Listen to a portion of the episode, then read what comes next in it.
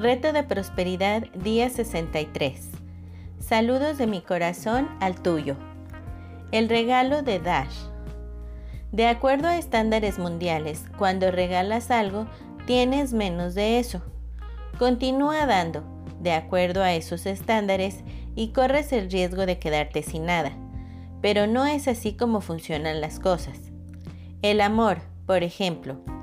Si le fueras a decir a alguien en este momento que lo amas y lo apoyas, ¿reduciría la cantidad de amor que tienes para dar? Claro que no. Tu habilidad para amar no se reduciría para nada al dar. Cuando bendices a otra persona, ¿significa esto que tienes una bendición menos para compartir? No. El darle una bendición a otra persona no hace nada para reducir el número de bendiciones que tienes para dar. El amor y las bendiciones son energía. El dinero también es energía. La principal diferencia entre los tres es que pensamos en las primeras dos como bienes intangibles, mientras que pensamos en la tercera como un bien tangible. Pero en realidad, la tercera no es más tangible que las otras dos. Es solo una idea, a la cual le adjuntamos un símbolo físico ocasionalmente. Pero ya sea que le adjuntemos o no un símbolo, el hecho es que el dinero es sobre todo una idea. Y las ideas son pensamientos, y los pensamientos son energía. Y la energía puede cambiar de forma, pero no se acaba nunca. Hace poco, Kate llamó a su banco para solicitar que le transfirieran dinero de su cuenta a la de una amiga. Durante este intercambio, ella no tocó el dinero físicamente. Tampoco lo hizo el cajero que hizo la transferencia. Sencillamente puso un pensamiento en palabras y le habló las palabras a la persona del banco.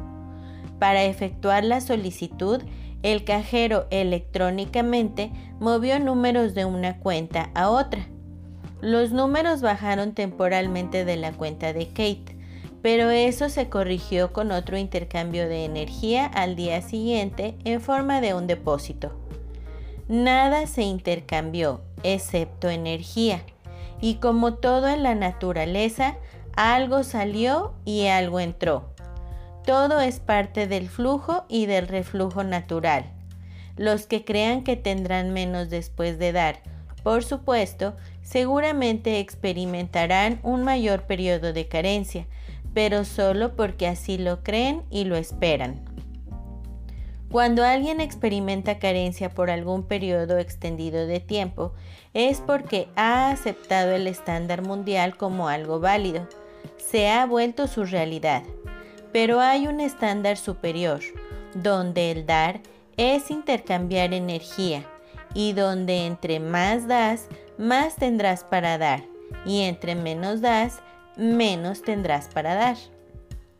La experiencia personal de Kate ha sido que entre más da, se siente más emocionada, energética y feliz. Le encanta cómo se siente cuando da a los demás ya sea tiempo, dinero o bendiciones. Ha llegado a aceptar el dar como un paso vital en su camino personal para convertirse en quien ella quiere ser. Ella también cree personalmente que a menos de que esté primero dispuesta a dar, estará complicándolo todo para que pueda recibir. Y no es algo que ella quiere. ¿Y tú? Para ilustrar el punto tiene un par de experimentos para que hagas. Primero, inhala profundamente. Jala la mayor cantidad de aire posible a tus pulmones y sosténlo ahí por 5 o 10 segundos. No dejes que salga nada del aire. Mantén tus pulmones llenos. Ahora, trata de inhalar más aire sin dejar que nada escape de tus pulmones primero. No puedes, ¿verdad? Si no haces espacio para más, no puedes recibir más. En el segundo experimento, pon una moneda de 10 pesos en tu mano y cierra el puño alrededor de la moneda. Coloca la otra mano encima y pídele a alguien que te dé otra moneda de 10. Trata de tomar la moneda sin soltar las manos de alrededor de la moneda inicial. Quizá puedas sostener una moneda, pero no podrás hacer esto muchas veces. Si alguien te continuara dando monedas o billetes, llegaría el momento en que no podrías tomarlos a menos de que soltaras tus manos. No puedes recibir hasta que hayas dado. El dar es parte del proceso de recibir. Estamos hechos para dar y recibir. El pensar que podemos hacer uno sin lo otro es como sentarnos en una de las orillas de un sube y baja, esperando divertirnos, pero negándonos que alguien se siente del otro lado. En momentos difíciles es más fácil enfocarnos en nuestros problemas y solo preocuparnos por nosotros. El dar nos ayuda a escapar de esa trampa, nos jala hacia arriba, como cuando una persona sentada del otro lado del sube y baja nos eleva del piso. A través de este sencillo intercambio de energía al dar a los demás, nos encontramos llenos de una energía alegre y llena de recompensas. El dar nos recuerda que somos seres ilimitados, viviendo en un universo infinito. El dar nos ayuda a ir más allá de nuestros límites. El dar nos hace sentir abundantes. El dar nos ayuda a crecer. El dar es un regalo que nos damos a nosotros mismos. La acción del día. Lee tu plan de negocios para la prosperidad y las 11 cosas de tu lista de agradecimientos. Toma un momento para pararte firmemente con un brazo alzado hacia el cielo, el puño firme como si te estuvieras agarrando de la mano de Dios. Ahora, ya sea verbal o mentalmente, repite. Con Dios como mi testigo, hoy soy poderoso, hoy soy valiente, hoy soy fuerte, hoy estoy libre de miedos, hoy prospero y vivo cada momento de este día abrazando mi verdadera naturaleza, siendo la persona que estoy destinada a ser. De hoy en adelante, esta es mi verdad. Coloca tu cuota de dinero del día de hoy en tu contenedor y lee la afirmación que está en el contenedor tres veces. Espera recibir algo en regreso. Bendice a todos los que están a tu alrededor, incluyendo a los otros participantes en este experimento. Imagina cómo aquellos a quienes bendices prosperan y se rodean del bien. Entonces, bendícete a ti mismo e imagina lo mismo. Puedes continuar bendiciendo a la persona o personas en tu lista de bendiciones. Lee todas las bendiciones que llegan por correo electrónico, WhatsApp o Messenger. Tus bendiciones están haciendo una diferencia. El leer las respuestas te dará la oportunidad de verlo por ti mismo. La afirmación del día. El dar es un regalo que me doy a mí mismo. El pensamiento del día. Puedes obtener grandes beneficios al dar. Entre estos beneficios están los nuevos amigos, un sentimiento de seguridad, alegría y un sentido de orgullo. Estás en tu mejor lugar cuando haces la diferencia y contribuyes. La fuerza de dar por Asim Hamad y Harvey McKinnon. Reto de bendiciones día 63. Saludos de mi corazón al tuyo. El escondite. Una vez se reunieron todos los sentimientos y cualidades de los hombres. El aburrimiento bostezaba, como siempre, cuando la locura les propuso, vamos a jugar al escondite. La intriga levantó la ceja, intrigada, mientras la curiosidad sin poder contenerse, preguntaba, ¿al escondite? ¿Y cómo es eso? Es un juego, explicó la locura. Me tapo la cara y comienzo a contar, desde 1 hasta 10. Ustedes se esconden y cuando haya terminado de contar, el primero de ustedes que encuentre ocupará mi lugar para continuar el juego. El entusiasmo bailó, secundado por la euforia. La alegría dio tantos saltos que terminó por convencer a la duda e incluso a la apatía, a quien nunca le interesaba nada. Pero no todos quisieron participar. La verdad, prefirió no esconderse. ¿Para qué? Al final siempre la encontraban. La soberbia opinó que era un juego muy tonto. En el fondo lo que le molestaba era que la idea no hubiese sido suya. La cobardía prefirió no arriesgarse. Uno, dos, tres. Comenzó a contar la locura.